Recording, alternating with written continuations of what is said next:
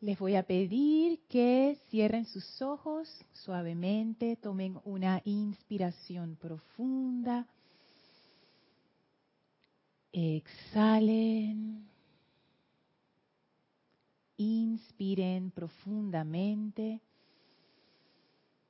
exhalen, inspiren profundamente. Y exhalen soltando toda la tensión del día, toda la preocupación, toda la discordia. Sientan como todo eso se va en esa exhalación. Visualícense y siéntanse rodeados de una gran llama blanca cristalina de puro amor divino y ascensión. Una llama llena de vitalidad y de gozo visualicen y sientan cómo esa llama los impregna y empieza a elevar su ánimo, empieza a elevar su energía. Con cada inhalación atraigan esa llama dentro de ustedes y sientan ese poder sanador y reparador. Con cada exhalación, salen poderosamente, dejando ir toda limitación y discordia.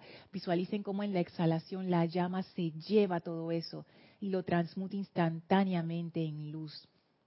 Inhalen profundamente atrayendo a la llama dentro de su cuerpo físico.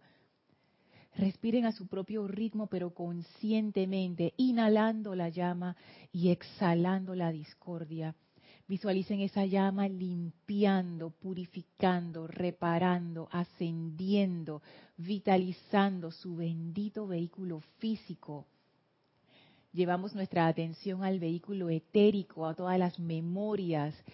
Inhalen profundamente esa llama dentro del vehículo etérico y sientan esa purificación y exhalen toda esa energía discordante transmutada instantáneamente en luz si tienen alguna memoria que los esté molestando, apliquen esto ahora.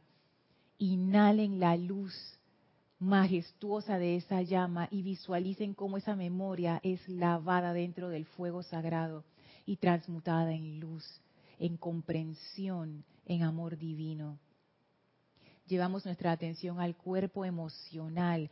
Inhalen profundamente esa llama blanca cristalina dentro del vehículo emocional y en la exhalación sientan cómo la llama se lleva toda pesadez, se lleva todo desánimo, se lleva toda depresión, se lleva toda tristeza, se lleva todo sentimiento de incomprensión. Se lleva todo bloqueo emocional. Visualicen ese vehículo emocional flameando luz, expandiendo luz, vertiendo amor, un gran dispensador de poder, de sabiduría y de amor. Y sientan esa expansión de la llama de la ascensión. Llevamos nuestra atención al cuerpo mental. Inhalen profundamente esa llama blanca dentro de ese vehículo y en la exhalación permitan que la llama limpie completamente ese vehículo mental transmutando todo concepto errado y limitante, toda limitación, toda creencia que todavía los tenga atrapados en la discordia. Visualicen ese vehículo mental siendo purificado a través del gozo, a través del amor y ascendido. Nos sentimos ahora livianos, bollantes, gozosos y en esa liviandad y en esa transparencia, permitimos que desde nuestro corazón se emane ahora sin resistencia esa gran luz crística dorada en toda dirección, llevándonos a la unicidad de conciencia. Nos sentimos plenos dentro de esta radiación tan natural, en un estado profundo de aquietamiento, de paz, de serenidad. Frente a nosotros se presentan dos grandes serafines de Luxor, que abren ahora un portal al templo de la ascensión. Avancen en conciencia a través de ese portal. Entren a través de las grandes puertas de ascensión y victoria. Atraviesen esos bellos jardines luminosos, divinos, Contemplen el templo de la ascensión, sus grandes columnas, su radiación espectacular. Suban las escalinatas, atraviesen el primer templo, atraviesen el segundo templo, entren al tercer templo y al final encontrarán la puerta corrediza que es la entrada al cuarto templo. Presionen el botón a su izquierda para abrir las puertas y entren a esa habitación de luz blanca que no tiene límites. El maestro ascendido Serapis Bey nos espera aquí sonriente dándonos la bienvenida. Las puertas se cierran tras nosotros y quedamos en unicidad con el Maestro, abrimos nuestra conciencia sin miedo y permitimos que el amado Serapis Bey vierta su comprensión espiritual, su amor divino y su gran poder jubiloso ascensional en y a través de nosotros. Y vamos a permanecer en este bendito estado de conciencia mientras dura la clase, llenos de esa radiación de ascensión y gozo. Tomen ahora una inspiración profunda. Exhalen y abran sus ojos. Bienvenidos sean todos a este su espacio, maestros de la energía y vibración. Bienvenida Nora, nos, nos, acompaña hoy Nora Poveda, que siempre está del otro lado de la cámara, pero hoy está aquí, está aquí. Bienvenida Guiomar, qué bueno. Bienvenida Guiomar como siempre presente. Gracias Edith por el servicio amoroso en cabina, chat y cámara. Eh, nuestras amigas caninas no nos acompañan hoy porque Isa se las llevó para el templo. Ah, pero ahora vienen, dice Edith, ok. Gracias a todos ustedes conectados por internet a través de Serapis Bay Radio y Serapis Bay Televisión. La magna presencia Yo Soy en mí reconoce, saluda y bendice a la victoriosa presencia de Dios en cada uno de ustedes yo estoy aceptando igualmente. Oye, ¿cómo, ¿cómo son las cosas, no? Le comentaba a, a Edith que antes de venir para acá, no sé por qué, no sé, como que mm, entré en contacto con una energía rara que me bajó un poco la, tú sabes, como el ánimo, yo no sé, yo también le pasó, estaba contando acá, yo no sé qué me pasó, cosas, ¿no? Que tú estás bien y de repente como que algo ahí, y después de haber hecho esta visualización, ya, de una vez, increíble. Es, que oh, uno tiene que sentir estas cosas para saber, para comprobar la efectividad de esta llama. Y me encanta la llamada de la ascensión porque una de las cuestiones que a mí más me gusta es que ese sentimiento de ascensión y de gozo no es superficial, porque a veces uno está en situaciones difíciles, uno se pone feliz, pero al ratito cuando se quita el estímulo externo, o sea, ya se fue tu amigo, ya se acabó el chiste, ya se fue la mano amiga, uno vuelve a bajar la energía. Dios te bendice, Kira. Pero con la llama de la ascensión, yo siento que, por lo menos en mi caso, es como que esa energía alegre se sostiene, porque me cambia la mentalidad, me, como que me abre los ojos y, oye, ¿tú por qué estás poniendo tu atención en estas pequeñeces? cuando tenemos tanto por agradecer, oye, la vida es chévere, hay cosas que hacer, o sea, como que me cambia el enfoque de una vez a cosas constructivas y al hacer eso, obviamente mi atención cambia y ya lo otro no me parece tan tan grande. Y eso, eso es algo que tiene la llama de la ascensión. Yo me acuerdo una vez que yo me sentía así como bien mal, entonces yo hablé con Jorge, en ese tiempo todavía estaba Jorge, entonces Jorge dije, ya, ¿ya invocaste a la hermandad del Luxor? Yo dije, yo nunca los he invocado, Jorge. Jorge dije, ah, invócalos para, para que tú veas. Y dije, está bien, bueno, pues yo me fui así todo arrastrando, acá abajo bajé al salón de clases y acá hay un, hay un baño. Entonces yo me estaba lavando las manos ahí y yo dije, voy a hacer lo que Jorge me dijo, lo voy a hacer ya. Y empecé a hacer la invocación. Oye, yo no terminé de invocar y yo me empecé a reír sola. y, me empecé a reír sola, ¿por qué? Porque yo me dije a mí misma, perdón por, la palabra que voy a usar, Lorna, tú estás bien ahuevada. perdón por la palabra. Ese, es un término que usamos en Panamá para decir, estoy como tonta, pero, pero es un tonto como más fuerte, ¿no? O sea, como que, hey, de una vez cambia el foco del problema y tú te das cuenta de qué me pasa, oye. Comprensión, sal de ahí, sal de ahí. Esa llama como que te, te, es un shock, o sea, como que te hace reaccionar y ver que las cosas no son tan grandes como tú piensas y que si hay solución, esa llama te da esperanza, o sea, de una vez te activa un montón de cosas, yo no sé qué es lo que hace exactamente, pero te, deja con una nueva actitud ante la vida. Cambia la vibración. Más cerca del mic. Ajá. Cambia la vibración. Así es. O sea, te, carga con una energía diferente, la energía de la llama blanca, la vibración. Entonces, de hecho, uno cambia. Así es. Esa energía es como que te da, te da una venoclisis de pura luz ascensional. Hola, Elmi, Dios te bendice. Hoy nos visita Nora Povea. ¿Te acuerdas de Nora? Ay, así es que bueno, quedamos.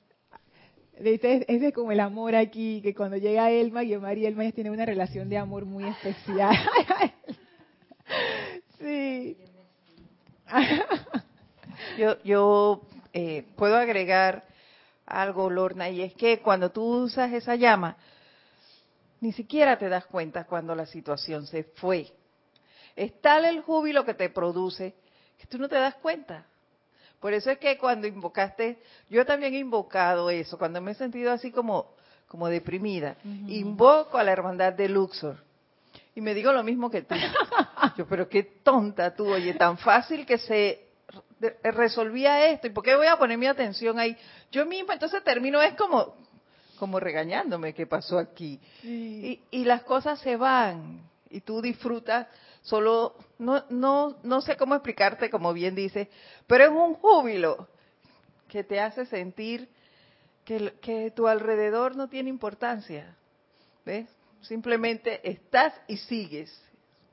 Y es una llama, como, es que es, que es tan, tan chévere porque, como tú bien lo trajiste, esa llama es como si esa llama te recordara quién tú eres. Y tú te das cuenta que en verdad tú puedes con todo eso y más. Es, es como que te saca de esa mentalidad de pobrecito y de una vez te, ¿sabes? Te cambia, te cambia la mentalidad. Es muy interesante ese efecto. De una vez te recuerda quién tú eres, que tú eres esa presencia yo soy y aquí tú vas a tener y que miedo no sé qué, nada.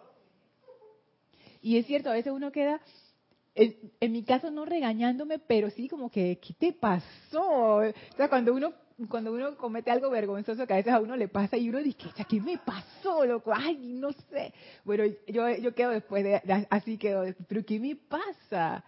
¿Qué me pasa? Entonces, y, sí. y sabes que eh, decirlo es diferente a sentirlo. Es que las palabras a veces no alcanzan a dar lo que se siente, porque yo también lo hice una vez una sola vez lo he hecho porque en otras ocasiones he hecho otra, otros decretos, pero me acuerdo el de la llama blanca de la ascensión. Más cerquita. Porque por las clases de Jorge dije, así como tú dije, ¿sabe qué? Voy a invocar a la hermandad blanca, porque él decía hermandad de Luxor. Ajá. Eh, aquí, actívate, o invocaba la llama. Más cerquita él, él invocaba era la hermandad de Luxor. A la hermandad de Luxor. Entonces dije, voy a intentar. Voy hoy voy a intentar esa. Y entonces, amada presencia de Dios, yo soy hermandad de Luxor. No terminé con el decreto, ya se sintió la diferencia. Eh, igual contigo. Es muy fuerte. Entonces, eh, es, maravilloso. Eh, las palabras son pocas para lo que se siente. Yo recuerdo que quedé así, que, wow, es, espectacular. Sí, súper. Sí, que esa energía es, gracias al maestro, gracias Padre, que uno puede tener acceso a esta energía. Que cuando uno no sabe ni qué hacer, uno puede invocar y de una vez viene. Y eso no es solamente con la hermandad de Luxor y, el, y la llama blanca, eso es con todos los maestros. Solo que bueno, como aquí en el grupo tenemos un momentum, o sea, bastante tiempo invocando, invocando ese aspecto del fuego sagrado, nos viene como más, más rápido, más natural. Pero hay otros también que uno los llama, mira, uff, el amado Maestro Ascendido San Germain. Ay, a la vida, ese es uno de los que viene y que ya está ahí. El Maestro Ascendido El Moria, la, Madre María. También la Madre María, la Madastrea. Esa señora, oh, de una vez. Así que, bueno, y cada quien tiene los suyos también, ¿no? Todo el mundo tiene como su, su montón de favoritos ahí. Así es que esto es, es maravilloso. Ah, y una cosa que, bueno, va a salir eh, en, varios lunes, en, porque tenemos un blog en el sitio web, por si no sabían, para que se asomen y, y, lo vean. Hacemos videos bien interesantes va a ser un video de Edith en algún momento, de qué se siente estar bajo la radiación de un maestro ascendido. Y eso es algo que es comprobable, que es una de las cosas más maravillosas de esta enseñanza. No es para ponerme a comparar, pero yo he estado en otras enseñanzas y en otras líneas donde tú realmente no puedes comprobar lo que se te está diciendo. Todo es como muy místico, muy oculto, pero en realidad es difícil de aplicar y difícil de comprobar. Pero aquí no. Aquí desde el día uno tú empiezas a hacer tu invocación y a recibir los resultados. Entonces es como que chévere, porque tú estás construyendo en cosas que son reales para ti y tú estás viendo los cambios en tu vida. No es una enseñanza que se, oiga, se, escucha bonito, pero no te ayuda. eso es lo chévere de la enseñanza. Así que bueno, seguimos en lo que estábamos las semanas anteriores de entender la rebelión. Ay, la cara me pone Elma. Elma, ¿tú, tú siempre pones esa cara cuando yo digo rebelión. Los laboratorios de la semana. es que, oye, uno se enfrenta con su propia rebelión, que uno si uno no está bien atento ni se da cuenta, pero ahí está, ahí está. Y es bueno darse cuenta. Eso, eso es un signo de avance. Estábamos viendo el tema de la rebelión, esa rebelión de dónde sale y tratando de comprender, o más bien, no, bueno, sí de comprender, pero como cambiando un poco la creencia que tenemos o el concepto, eso, el concepto que tenemos acerca de la rebelión y de nosotros mismos y de nuestra propia identidad que, es la personalidad, para ver si al cambiar eso un poco nos facilita trascenderla. Por ejemplo, si yo creo que mi identidad como Lorna, que vive en Panamá, que tiene tal edad y tal familia y tal no sé qué, ta, ta, ta, es muy importante, a mí me va a ser muy difícil soltar eso. Porque si a mí me han enseñado toda mi vida que lo, lo más importante que tú tienes es tu historia, tu individualidad, tu memoria, lo que tú eres, y aunque se dice mucho como eslogan, dice que, ah, tú no eres tu trabajo, tú no eres tu posición social, igual uno se cree esas cosas. Igual uno se las cree. Lorna, sí, si tú tuvieras que definir la rebelión, ¿cómo la, la definirías? La definiría como una resistencia cuando tú enfrentas algo que no quieres porque tú no te revelas cuando, cuando te enfrentas a lo que tú sí quieres. Imagínate que a mí me guste mucho el dulce de chocolate y él me pone un dulce de chocolate enfrente. Yo no tengo rebelión. Venga para acá. Ahí no hay rebelión. Pero ¿qué pasa si me ponen, voy a inventar, dije dulce de zanahoria. A mí me encanta el dulce de zanahoria, pero vamos a decir que no me gusta. Y me lo ponen enfrente y me dicen, cómetelo. De una vez. De una vez, no. Entonces es como esa resistencia resistencia ante algo que yo siento que está en contra de mi voluntad. Eso es lo que yo siento la rebelión. Entonces, ¿por qué en el sendero se habla tanto de rebelión? Precisamente porque nosotros tenemos esta identidad que hemos ido construyendo, que tiene una voluntad, y está este otro ser divino que está allí, que somos nosotros mismos, que pareciera tener, pareciera tener otra voluntad. Entonces, cuando tú te enfrentas con estas dos cosas, de lo que tú quieres, entre comillas, versus lo que te dice tu corazón, por ejemplo, hay, hay esos roces. También ocurre cuando uno se enfrenta con una situación discordante que uno simplemente no quiere aceptar. Y estoy hablando de situaciones discordantes de todo tipo, o sea, no solamente las grandes, porque ponte que tú te enfrentes con una apariencia de enfermedad que no se, que según el mundo externo no se puede resolver o sea, o sea, ¿qué tú haces ahí? O sea, que, o sea, tú te imaginas, o sea, este es un shock. O sea, tú te das de frente con esa pared. Porque si uno tiene carestía económica, tú sabes que eso se resuelve con dinero. Pero cuando es situaciones así de, de enfermedad, hay veces que hay uno queda así como que, wow, ahí uno enfrenta rebelión.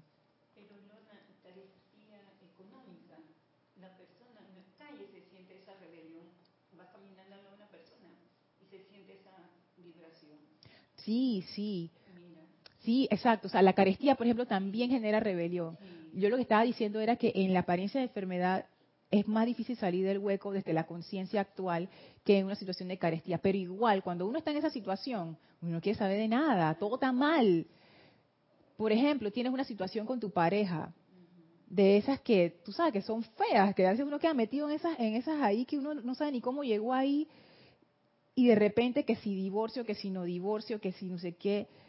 Y si tú quieres a la persona, chuleta, eso es un tránsito feo. Entonces, es como que tú no quieres esas situaciones en tu vida. Yo, yo no quiero enfrentar esas cosas. A mí me gusta el sufrimiento, o sea, yo se lo digo honestamente, a mí me gusta sufrir. Y cuando yo me enfrento a situaciones que me, me generan ese sufrimiento, o yo sufro más bien por esas situaciones, yo no quiero estar ahí, yo quiero que eso se acabe ya, yo quiero ser feliz, yo no quiero enfrentar, ahí está la cosa, no quiero enfrentar eso. Pero, hey, tengo la energía enfrente, hay una razón por la cual esa energía está. Entonces, en vez de arreglar la cuestión, y arreglar la cuestión es que necesitamos transmutar eso, pero para transmutar yo necesito enfrentar eso, y hay, hay varias formas de enfrentar. Yo lo que hago es que me revelo, pues. Entonces entro en negación, yo no acepto, me pongo brava, tiro plato, no sé qué. eso, es eso, eso, eso yo, yo lo veo ahí como, como la rebelión. Pero, por ejemplo, el, no divorciarte por X también es una forma de rebelión. O sea, te, te está rebelando contra algo que va en contra de, de tu seguridad o lo que sea. Eso también es una rebelión. Pero fíjate, ese es un caso súper porque ese, ese es como el, como lo mismo, pero del otro lado. El que decía antes, ¿qué pasa si tu corazón te dice, déjalo, ya, ya? Pero tú no quieres soltar porque tienes miedo. Tienes miedo porque, porque, porque me voy a quedar sin pareja después, no tengo que hacer, nunca he trabajado y yo dependo de esta persona o esta casa la construimos los dos y ahora que y ahora qué va a pasar y qué va a pasar con los niños y no sé qué. Entonces eso también es, es, rebelión. Que no es una rebelión así como de que, ah, pero, pero sí adentro hay, hay algo que no está funcionando bien. Porque hay veces que los deseos del corazón te llevan, yo, bueno, en mi caso eso siempre es así, no sé en el caso de ustedes qué, me dirán, pero en mi caso los deseos de mi corazón siempre me llevan por senderos que yo no he explorado antes. Entonces el factor ese de, uy, ¿dónde me estoy metiendo? está allí y eso da miedo porque lo desconocido da miedo. Entonces ahí también se pueden dar situaciones de rebelión. Por ejemplo, imagínense un caso de una persona que amaba su trabajo, pero de repente ya no. O sea, comenzó con una gran pasión por lo que hacía, pero eso fue cambiando y ya no está apasionado por lo que hace. Y tiene esa disyuntiva. Yo puedo seguir haciendo esto que mata mi alma o puedo hacer otra cosa. Y tu corazón te dice, haz otra cosa, tírate y la persona agarrada y que no, porque siempre uno tiene excusas. Y, yo, y en este caso las, todas las excusas son válidas, porque es así, porque cuando tú cambias de dirección en tu vida, eso entraña riesgos, ¿sí o no? Entonces, y esos riesgos uno no siempre aterriza, tú sabes, bien. Pero una de las cosas que yo he descubierto es que si uno se deja llevar por esa intuición o el corazón, y ahí, entramos en ese, en ese terreno más intuicional, la cosa, la presencia, exacto, la cosa se va resolviendo poco a poco y ahí es donde entra la confianza.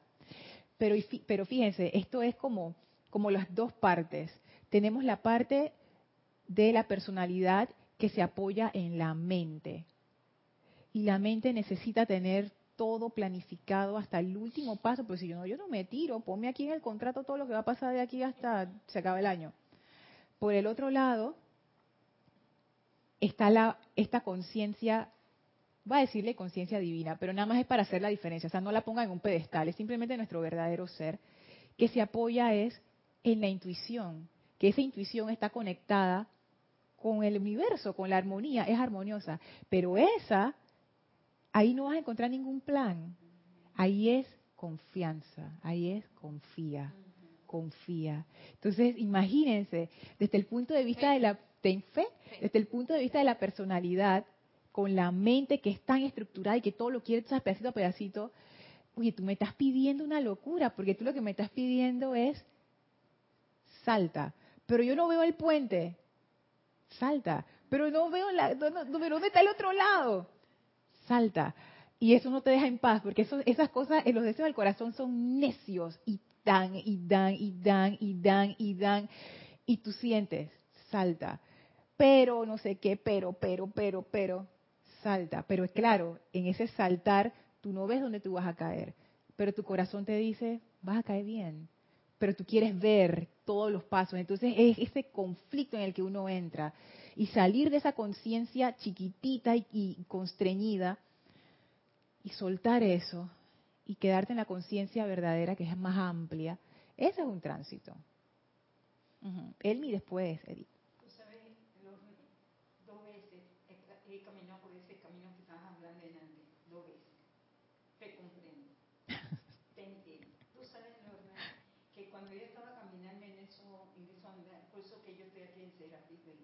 Me refugié mucho en la enseñanza y ahí fue que me llené de valor.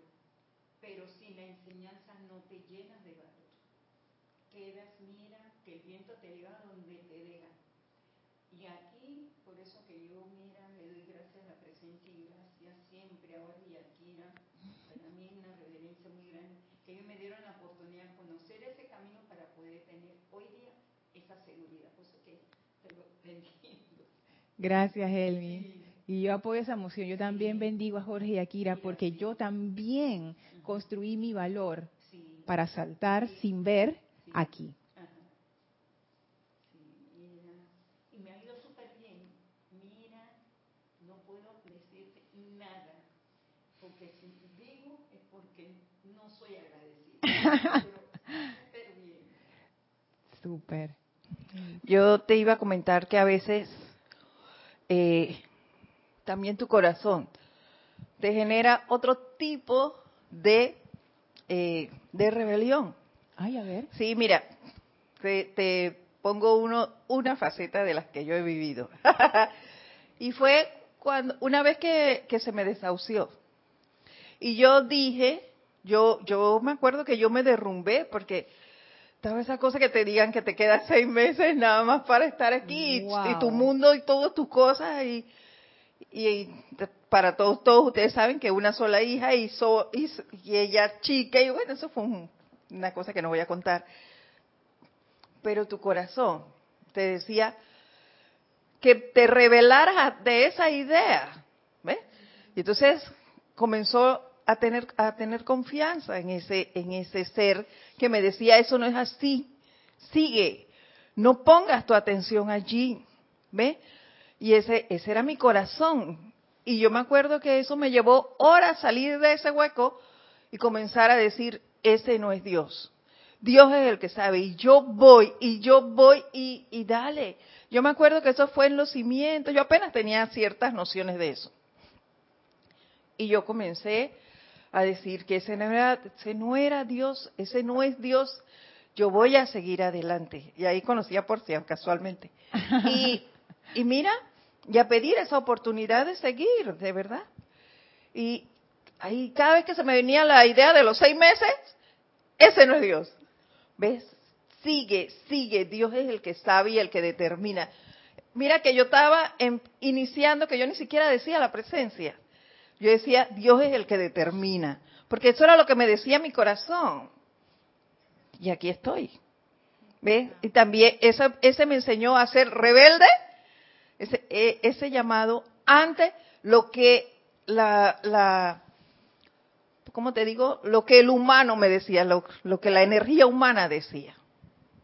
Es que, claro, porque estamos usando rebelión, los maestros usan rebelión en el contexto que estábamos hablando, de esa oposición a la armonía o a la voluntad de la presencia. Pero es cierto, los maestros también nos dicen, no estén aceptando sus sugestiones externas. Acepten únicamente lo que les dice su presencia.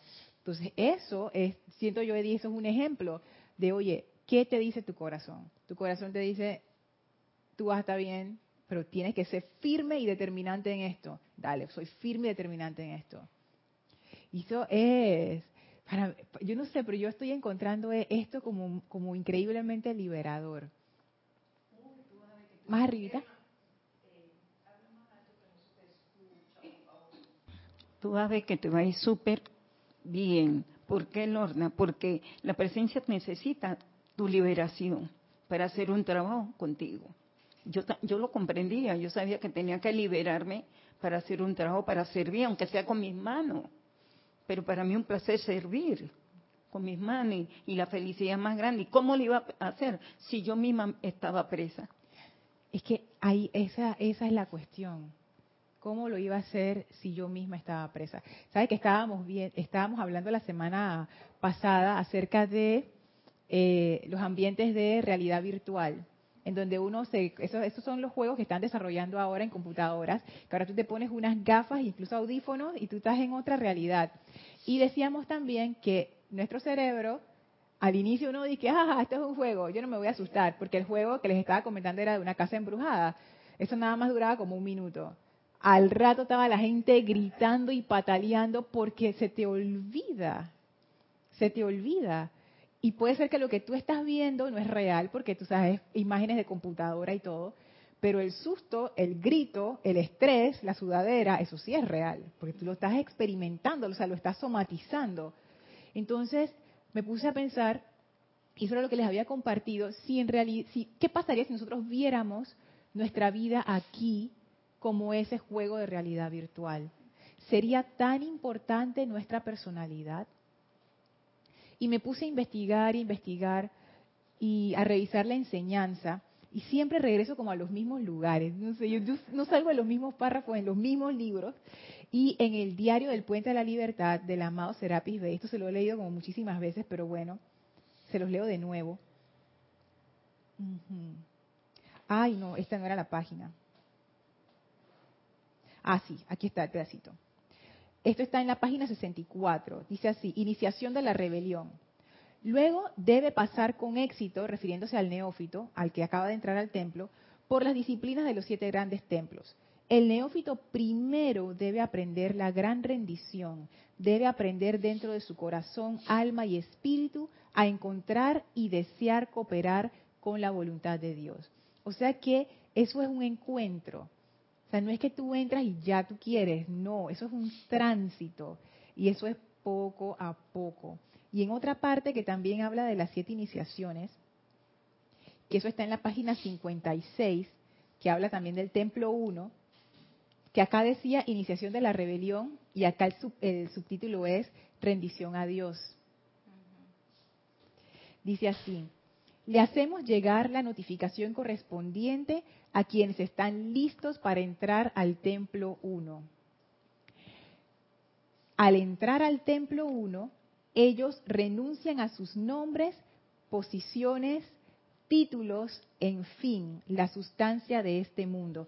Se convierten en meramente un hermano o hermana, se ponen las sencillas vestiduras de lino y se elevan o caen por su propia luz. Yo anteriormente había eh, interpretado esto de otra manera, pero ahora que lo estaba leyendo,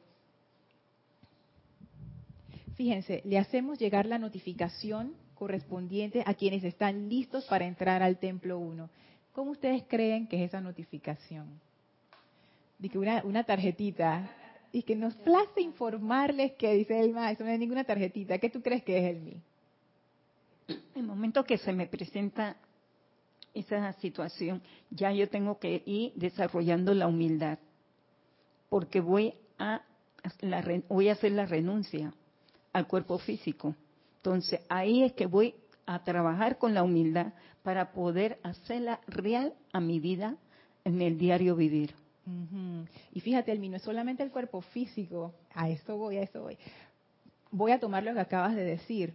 Esto es un ejemplo que se me ocurre, esto es imaginación, o sea, no es que sea así, el maestro no lo dice en ningún lado, pero se me ocurre que esa notificación, que yo antes pensaba que era no sé, un mensaje interno, algo así, puede que sea una situación. Eso estaba pensando yo. porque, más cerquita, más cerquita. Estaba pensando yo, porque ¿cuál puede ser la notificación? ¿Cómo te llega la notificación?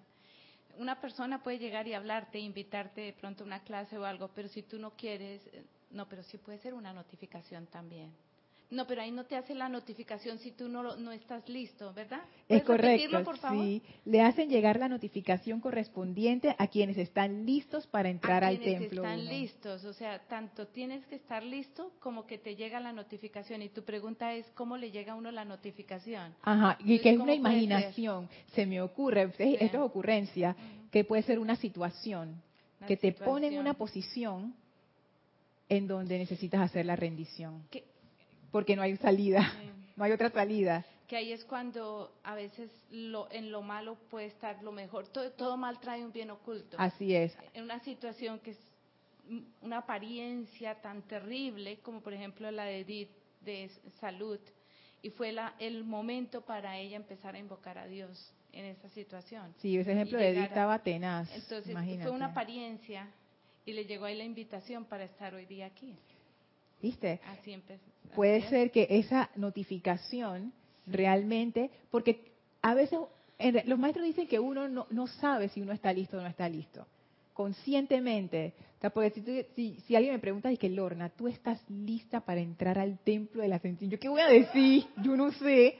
Yo qué sé, yo estoy aquí, pero en, el, aquí en el templo de Panamá, pero yo no sé si allá. Pero Lorna, es al templo uno hasta ahora. Sí, al templo uno. al todavía. Y eso, eso ahora que yo lo veo tiene como su significado oculto. Ay. nomás es al patio, ¿te acuerdas? Ajá. del patio. Sí, esto es que del patio al templo uno. uno. Al uno. Y a veces uno no sabe si uno está o no está. Uno no sabe ni, ni cuál es qué nivel espiritual, nada de eso. Entonces, el maestro por otro lado dice, las, las, eh, la gente que está pasando por el retiro de Luxor se le presentan situaciones en su vida diaria como no están dentro del glamour de, estar en el retiro, lo interpretan como que, ay, pero ¿por qué me están pasando estas cosas a mí? Y esas son parte de las iniciaciones del templo. Entonces puede ser que en esa iniciación, lo que te, la notificación, entre comillas, es una situación que tú no puedes evitar. Que viene en curso de colisión y no tienes para dónde agarrar, y la única forma de salir de ahí va a ser o haces la rendición o haces la rendición yo creo que siempre hay una forma como de decir, no, paso, no quiero entrar. Que esa sería, esa sería una opción, pero tampoco es que te van a obligar, si, si no quieres, no quieres. Es la resistencia, ¿no? Porque fíjate lo que ellos te ponen aquí, el maestro. Ellos renuncian a sus nombres, posiciones, títulos, en fin, la sustancia de este mundo. O sea, esa situación te va a mover los cimientos de quien tú crees que tú eres en este mundo te va a eh, mover en tu nombre, o sea, quién tú eres, de esta familia que tú vienes, de dónde tú procedes, tus posiciones, ya sean posiciones sociales en tu trabajo, los títulos que tú tienes, ya sea por tu trabajo o porque te lo ganaste, yo no sé, ah, como Mahatma Gandhi, que Mahatma era un título. Todo eso está en, en tela de juego aquí, tú dijiste que tal vez uno diga que no. Yo no creo, en ese caso, yo creo que uno no dice que no porque ahí dice, estás listo y te invitan. Yo creo que después de que estés ahí ya no puede pasar y es que tú te vas. Que a veces uno, ah, uno dice, yo no puedo con esta enseñanza, no puedo con esto, esto es demasiado duro, entonces te vas. Ok, sí. Pero si entras. Sí, exacto.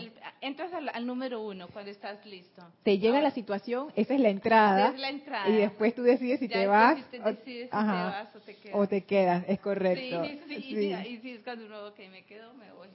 Y dándole más y más vuelta a eso, ¿dónde están esos nombres, posiciones y títulos? En nuestra mente. Las gafas, exacto, las gafas, de realidad virtual. Eso está en nuestra mente. Y entonces ahí me puse a investigar acerca de la mente. Sí. Se me ocurre algo, de repente te parece un poquito disparatado. no, pero tira, tira. Pero me encanta, ya me encanta. ser que en algún momento o en algunas situaciones tú no sepas cuál es la rendición. Sí, exacto. Eso puede, pasar. Claro que puede pasar. Y, eso es un, experimento o una investigación, porque pienso que perfectamente factible que tú no sepas. Exacto, que no sepas. La rendición allí en esa situación.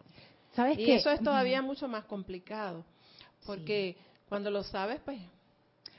Pero fíjate, Guiomar, no tendría sentido que fuera así, porque si tú lo supieras, no lo estarías aprendiendo estás aprendiendo porque no lo sabes. Entonces, esa situación es totalmente factible. Bueno, también es mi punto de vista, pues. Yo lo veo así.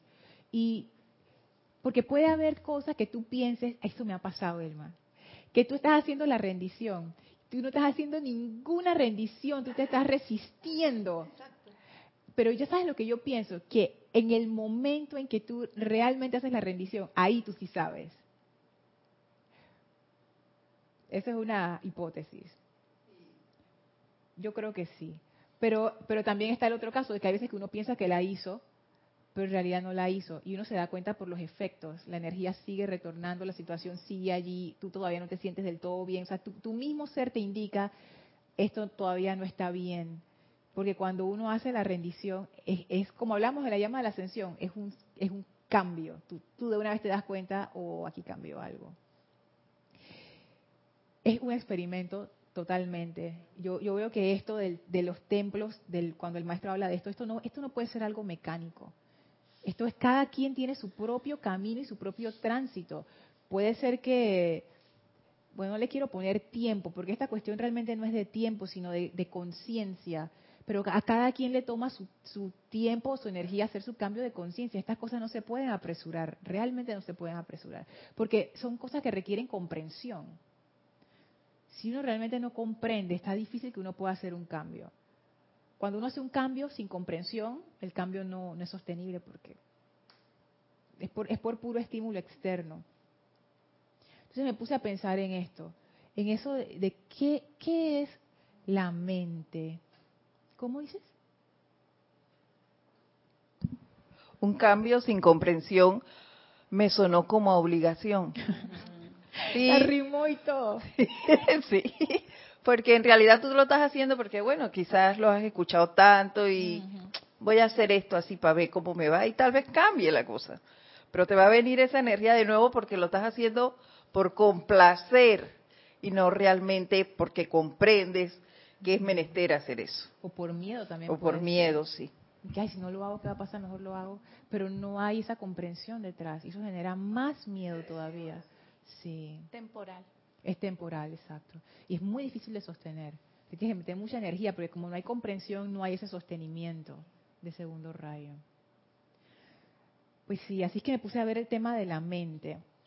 Encontré en la Edad Dorada un súper discurso del amado Maestro Ascendido Kusumi, que está en el capítulo 22, que habla acerca de la mente. Y antes de entrar en, en el discurso, que no sé si lo vamos a comenzar ahora o en la siguiente clase.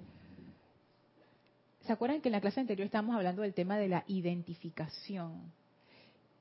Cuando estamos con las gafas puestas y los audífonos, tú te identificas con esa situación. Y tú dejas de ser, vamos a decir que tú eres panadero y que tienes dos hijos y una esposa y no sé qué, no sé qué. Pero cuando tú te pones las gafas y, los audífonos, ya tú no eres el panadero con los dos hijos y la esposa, tú eres el, guerrero no sé qué, que estás destruyendo a los zombies en el juego ese de que el apocalipsis, por decir. ¿Será que, que nos hemos identificado tanto con el personaje del juego que hemos olvidado en realidad quiénes somos? Entonces esa es la hipótesis que estamos explorando. Y me puse a pensar en la, en la naturaleza de la mente. La mente no es mala.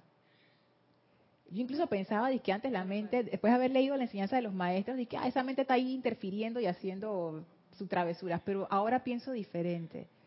Yo creo que la mente es como una parte de nuestro cuerpo que se salió de control. Ustedes saben que cuando uno come, consume mucho azúcar, que vienen todos los problemas de diabetes y de obesidad y de enfermedad y de no sé qué, tu cuerpo empieza como a salirse de control, pero es porque le estás inyectando con, azúcar más allá de lo que él puede procesar. Yo creo que con la mente nos puede estar pasando lo mismo. La mente, bueno, no sé cómo serán sus mentes, pero de lo que yo he, hecho mis, mis encuestas de cómo funciona nuestra mente, nuestra mente siempre está hablando consigo misma, siempre. Es como un constante ruido, un constante ruido, siempre hablando, siempre diciendo, siempre no sé qué es como si, ella estuviera lupeada, o sea, es como si ella estuviera metida en un ciclo sin fin. Y no puedes, no, no sale de allí, siempre es lo mismo. Fíjense que cuando uno, en, en nuestra mente generalmente estamos repitiendo las mismas cosas, repitiendo lo que nos pasó, acordándonos de cosas, eh, viendo situaciones, reproduciendo situaciones, las opiniones de otras personas, nuestras opiniones. Siempre está esa repetición constante, ese ruido, ruido, ruido, ruido, ruido, ruido. Entonces me pongo a pensar, ¿será que nuestra mente está fuera de control, pero no es porque esa es su naturaleza, sino porque nosotros no hemos sabido manejarla? Ah, escuché una clase de la película de, de Power in Your Heart, Ajá. de Power in the- Sí. el, el poder del corazón. Y algo que me pareció, eh, sorpre- ah, me quedé yo así, wow, es el corazón piensa, tiene neuronas, algo así es, ¿verdad? Que tiene neuronas y, y tiene, como que tiene inteligencia, algo así es lo que entendí. Y le manda eso al, al cerebro, o sea, a la mente. Entonces, cuando yo escuché eso, dije, wow, o sea que el cerebro, la mente, es reflejo de tu corazón. Porque el corazón, hasta donde vi, es científico ahí de- decía esa explicación, ¿verdad? Que el, el corazón también piensa, entre comillas, según esa explica- y le manda al cora- a la mente. Entonces, si eso es así, la entonces si eso es así, pues fue una conclusión pues, que comparto Dale, dale. aquí que eh, tú qué opinas. Sí, te estoy- dije yo, oh my, ok, ok.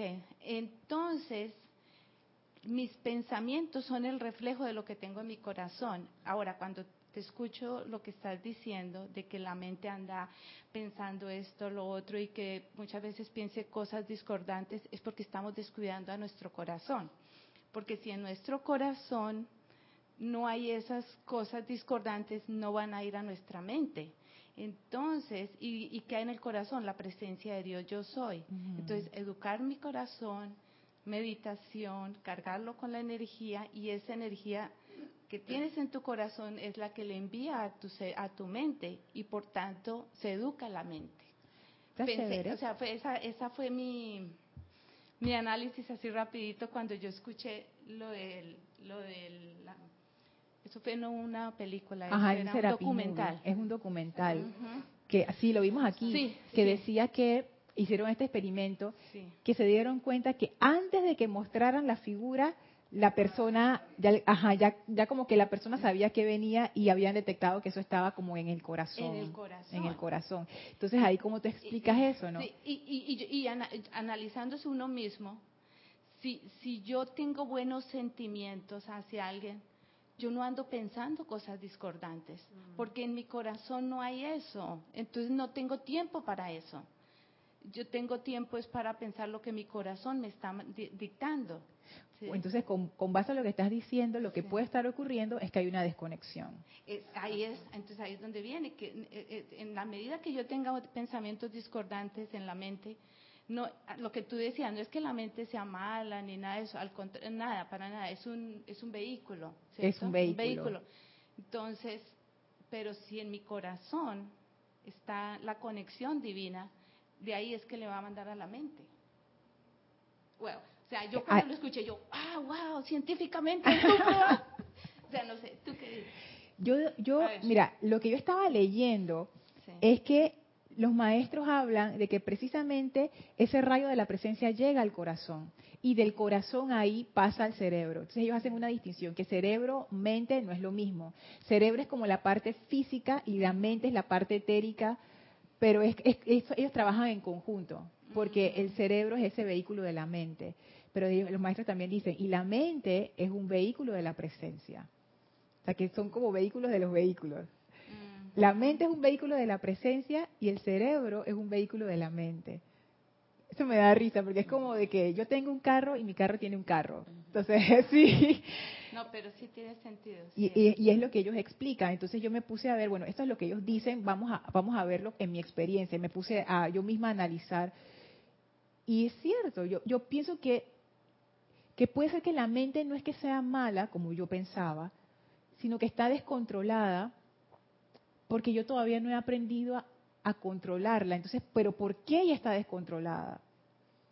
Porque una de, los- de las cosas que los maestros enfatizan es que si tú logras ese aquietamiento a nivel de la mente, de una vez tú puedes empezar a hacer ese contacto con la presencia. Pero si es sin ese aquietamiento está bien difícil. Y la respiración ayuda mucho a hacer el aquietamiento emocional. Pero y también ayuda en parte con el mental, pero es, es esa parte de la mente que está siempre hablando, siempre en ruido, lo que nos impide estar en silencio interior. Entonces, ¿por qué? ¿por qué eso es así? Además del ruido, además del ruido, está lo que dice el maestro. Nombres, posiciones, títulos. O sea, en esa mente, ahí está definido todo lo que yo supuestamente soy. Y ¿saben cómo yo empecé a ver la cuestión? Imagínense este gran mundo, un mundo bellísimo, maravilloso, un mundo divino. Y en ese mundo hay una casa bien chiquitita.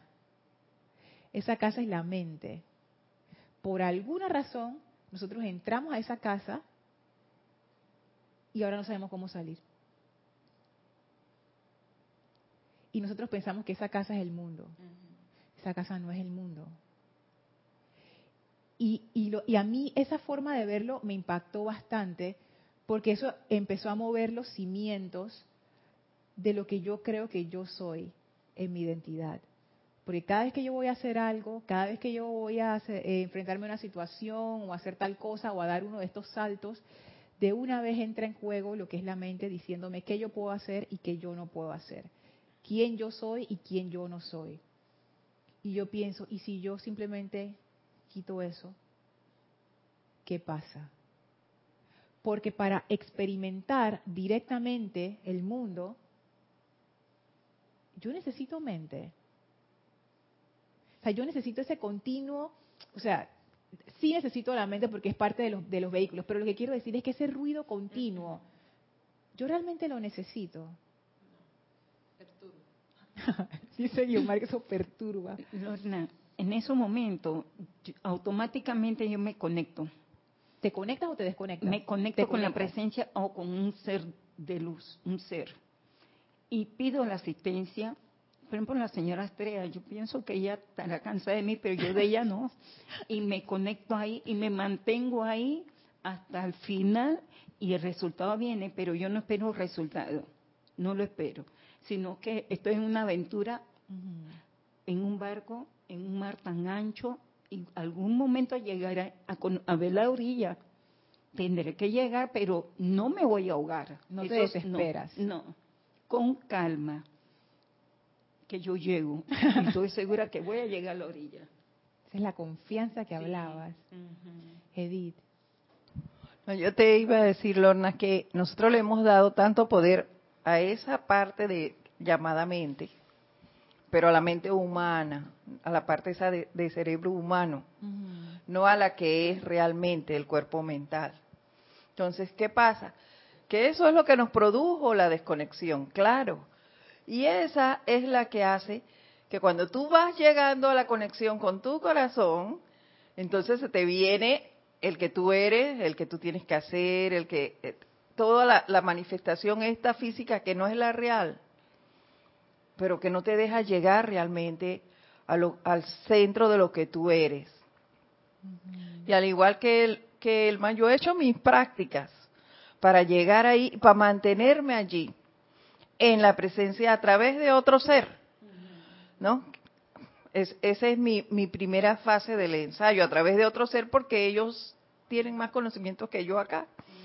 Y yo lo hago y me mantengo allí, y cada vez que se me viene un pensamiento que yo sé que no es de, de la presencia, porque eso tú lo sabes, y yo invoco, y ahí me voy, y ahí me voy en el día, y me mantengo en eso. Y las situaciones, claro que varían lo que yo veía como una tragedia ya no lo es. Y, y, pero es a través de eso, cuando yo logro mantener mi atención en, un ser, o en la, ah, porque no, si te digo que, que, todo el día estoy con la presencia, te miento. De, porque no logro todavía mantener esa, esa conexión 100%, pero sí la he logrado con seres. Me, y ahí me mantengo con ese maestro que él al que yo invoqué en esa situación y dale y dale y eso lo he mantenido por más tiempo. Y la situación varía. Y los pensamientos esos que tú dices, a los que yo llamo cachivache, ellos se me van, se van. Y yo centro mi atención en que esto se va a resolver o lo que yo quiera en ese momento. Definitivo, poner tu atención en un maestro es bien efectivo. De hecho, ellos nos dicen que lo hagamos, o sea, háganlo. Si ustedes sienten que no que no están llegando llámenos, llámenos y claro, yo también los llamo. Y las cosas se van haciendo más fácil todavía. Después tú dices, ay, pero mira, tan sencillo. Siempre y cuando uno deje ir esa resistencia. que los pensamientos siempre van a estar ahí, la mente. Eh, me gustó mucho lo que expuso Nora porque voy por esa línea. Ellos siempre están, depende, bueno, lo sabemos y tú más, que depende de la atención que le prestemos, pero siempre van a venir. Pero pienso que si estamos tranquilos, estamos centrados, estamos purificándonos cada vez más, cada vez son le ponemos menos atención, no es que no estén. y no es que tenemos que trabajarlos, mm, sino darnos cuenta de, de, cuán frecuente vienen esos pensamientos y cuáles son y qué tanto nos están perturbando. Y no rumiarlos, porque el asunto no es que vengan, sino que lo atrapamos y decimos, este es, y me quedo ahí dándole a eso. Y ahí es donde está, ahí nos ponemos los lentes y nos metemos en la película. Y ahí nos y ahí nos quedamos, pues es como el mismo ejemplo que tú pusiste. Ahí, ahí nos estamos metiendo verdaderamente en la, en la realidad mm. virtual y empezamos a vivir eso. Bueno, yo creo que a todos nos ha pasado. En la medida que estemos conscientes de que nos metimos en esa película y que era un pensamiento, y es hasta peligroso porque estás trabajando con la mente y la mente no puede ser tu control. O sea, obviamente. Entonces voy por acá. Me ha pasado que eh, con las meditaciones ahora, gracias a ustedes, este, son menos los, los pensamientos que me puedan venir y puedo llegar a algún momento sin que venga ninguno. Entonces ahí es donde puede la presencia o hacer la conexión que deseamos, pues. Porque obviamente los pensamientos te distraen, pero los agarramos. Entonces, la mente está y va a estar siempre. Sí, porque la mente es parte del equipo. O sea, es como, no sé, como el timón del carro. Pero es tan perturbadora como uno la deje ser. Sí, yo, yo ahora estoy, yo ahora estoy pensando otra cosa así medio radical, pero yo, yo, o sea, esto que voy a decir, yo no sé si es así. Estoy como experimentando para ver y, y, metiéndome más en lo que dicen los maestros para, como para tratar de comprender. Tú sabes que en la película Avatar, para mí es algo, mira, muy especial, porque en esa película yo viví muchas partes. Cuando ellos estaban haciendo la alabanza en el, árbol, porque lo estaban atacando, ahí donde ellos estaban llamando la presencia, para buscar la protección y la liviandad para no perder la, la desarmonía de ahí. Esa es parte del diario Vibre que yo me refugio mucho en esa película ahí.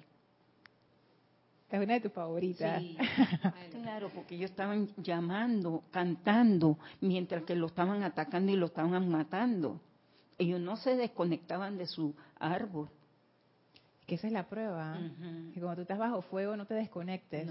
Porque el momento en que te desconectas, de una vez tu mente se activa con todo eso que tú decías, y Omar, las cosas que uno no debería. Es más, a veces uno se hace una historia en su cabeza.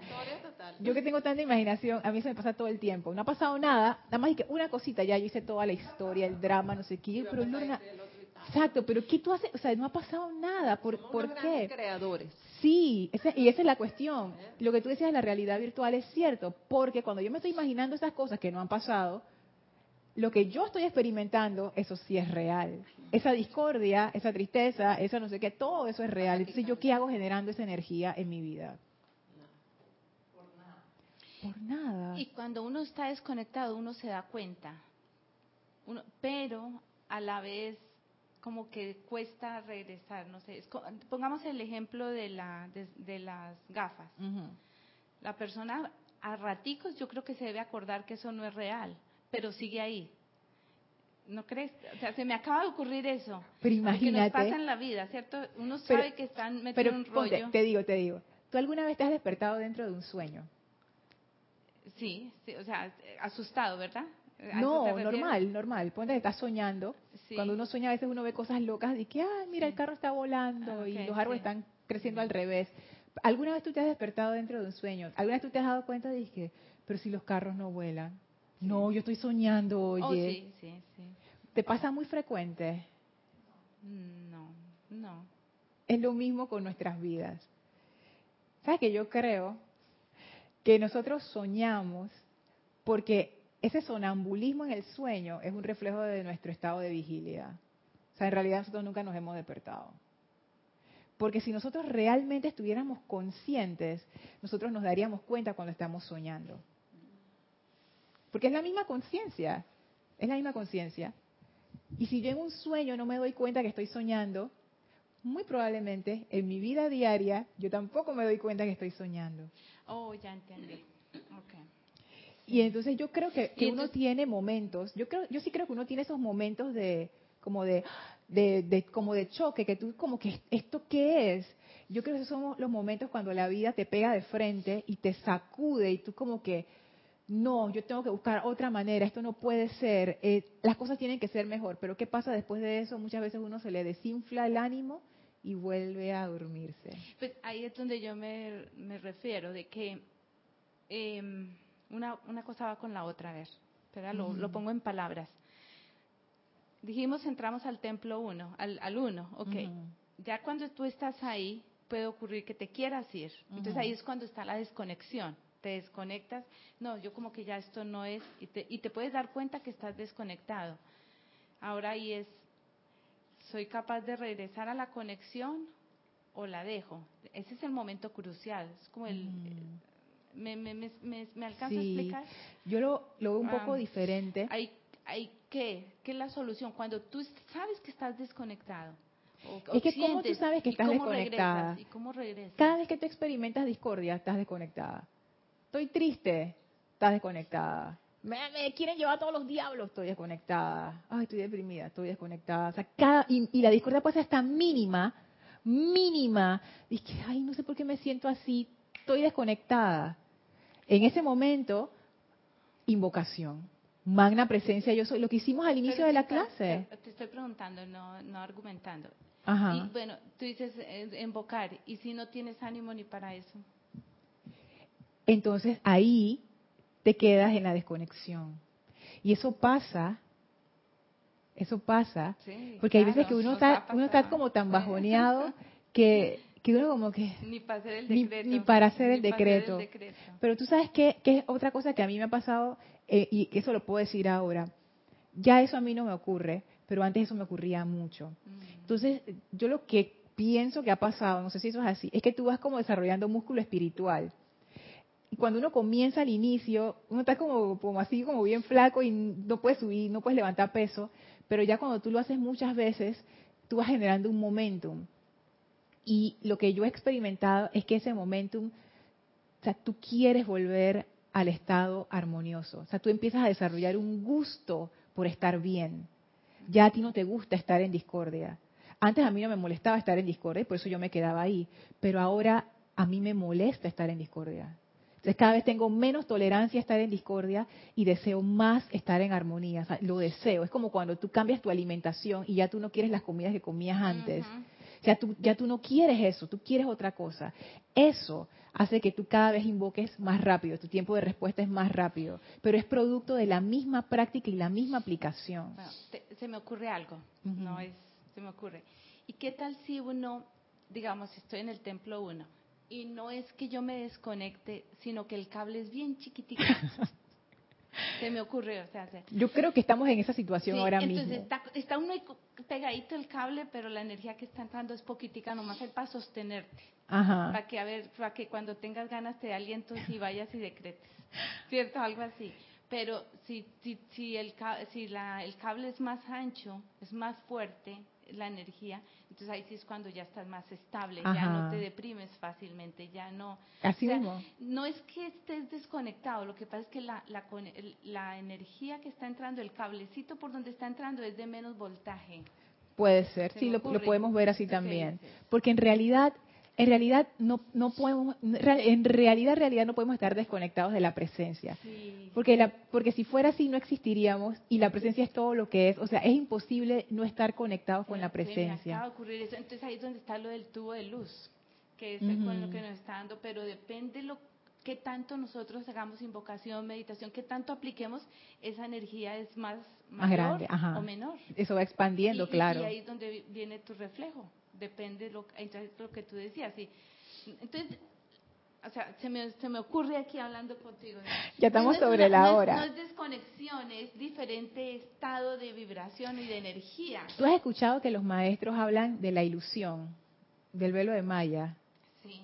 Una ilusión no es una mentira, una ilusión es algo que tú crees que es verdad. Ah, el oasis en el desierto y cuando llegaste no era un oasis, era una ilusión. Tú creías que era verdad, pero no era verdad. Es, yo creo que así es nuestra desconexión. O sea, nosotros nos sentimos desconectados, no, no estamos desconectados. Esa es la conciencia de separatividad. Esa es, esa es como la, la pequeña conciencia, la casita chiquitita dentro del mundo, que tú piensas, no, esta casa no está conectada más nada y esto es todo lo que hay. Eso es una ilusión. Porque sí estás conectado y sí estás dentro de ese mundo. Es, es, es como un truco ahí, es, es, un- una cuestión de conciencia más que, más, más que nada. Hay un comentario de eh, Yari Vega. Dice así, Dios les bendice a todos. Bendiciones. Dios te bendice, Yari. Gracias, Lorna, por esta clase respecto a hacernos historias imaginarias de situaciones que solo están en nuestra mente. Ay, Trae desgaste, tanto mental como físico. Por lo menos en mi caso, algunas veces me deja físicamente agotada. Es que Yari, cuando uno tiene una imaginación poderosa, no hay límite. no hay límite. Y en vez de uno cortar eso y hacer la invocación, y conste que a veces uno tiene que hacer la invocación varias veces, me pasó, la hice, todavía no me sentía del todo bien, hice de nuevo, todavía no estaba del todo bien, dale, dale, dale, dale hasta que ya te sientas bien. No hay falla en hacerla varias veces. Uno la hace hasta que ya tú sientas que ahora sí, no, ceder en eso, no ser condescendientes con la discordia. Bueno, vamos a dejar la clase hasta aquí. En la siguiente clase seguimos hablando del tema de la mente, que, oye, este discurso del amado Maestro Ascendido Kusumi está estremecedor, así que lo, lo vamos a ver. Por si lo quieren revisar, está en la Edad Dorada, el libro La Edad Dorada, a partir de la página 109. Está muy interesante. Bueno, eh, si no hay más comentarios y preguntas, les pido que cierren sus ojos y llevemos nuestra atención nuevamente al amado Maestro Ascendido Serapis Bey, quien nos bendice con su gran llama de la ascensión para que durante toda esta semana permanezcamos dentro de esa llama jubilosa, ascensional, purificadora, gozosa. Con gran amor y gratitud nos inclinamos ante el Maestro, dándole las gracias por esta oportunidad de estar en comunión con su presencia. Y ahora nos retiramos del cuarto templo, nos retiramos del tercer templo, nos retiramos del segundo templo, nos retiramos del primer templo, descendemos las escalinatas, atravesamos el jardín, salimos por las grandes puertas del templo y a través del portal regresamos al sitio físico en donde nos encontramos, dándole las gracias a esos amados serafines y expandiendo esa luz del templo de la ascensión a todo nuestro alrededor. Tomen ahora una inspiración profunda, exhalen y abran sus ojos. Recuerden que este fin de semana, el domingo, tenemos servicio de transmisión de la llama de la ascensión. Comenzamos a las 8 y 50, comenzamos a transmitir a las 8 y 50 hora de Panamá y luego a las once y media de la mañana está la clase Yo soy tu verdadera identidad con Gonzalo Gómez y a la una de la tarde hora de Panamá arrancamos con el Serapis Movie Conclusion, así que va a ser un domingo bien variado y lleno de energía positiva. Los invitamos a todos a participar. Muchísimas gracias por su participación, gracias por estar conectados. Yo soy Lorna Sánchez, esto fue Maestros de la Energía Vibración. Deseo para todos ustedes bendiciones. Yo estoy aceptando. Igual. Gracias.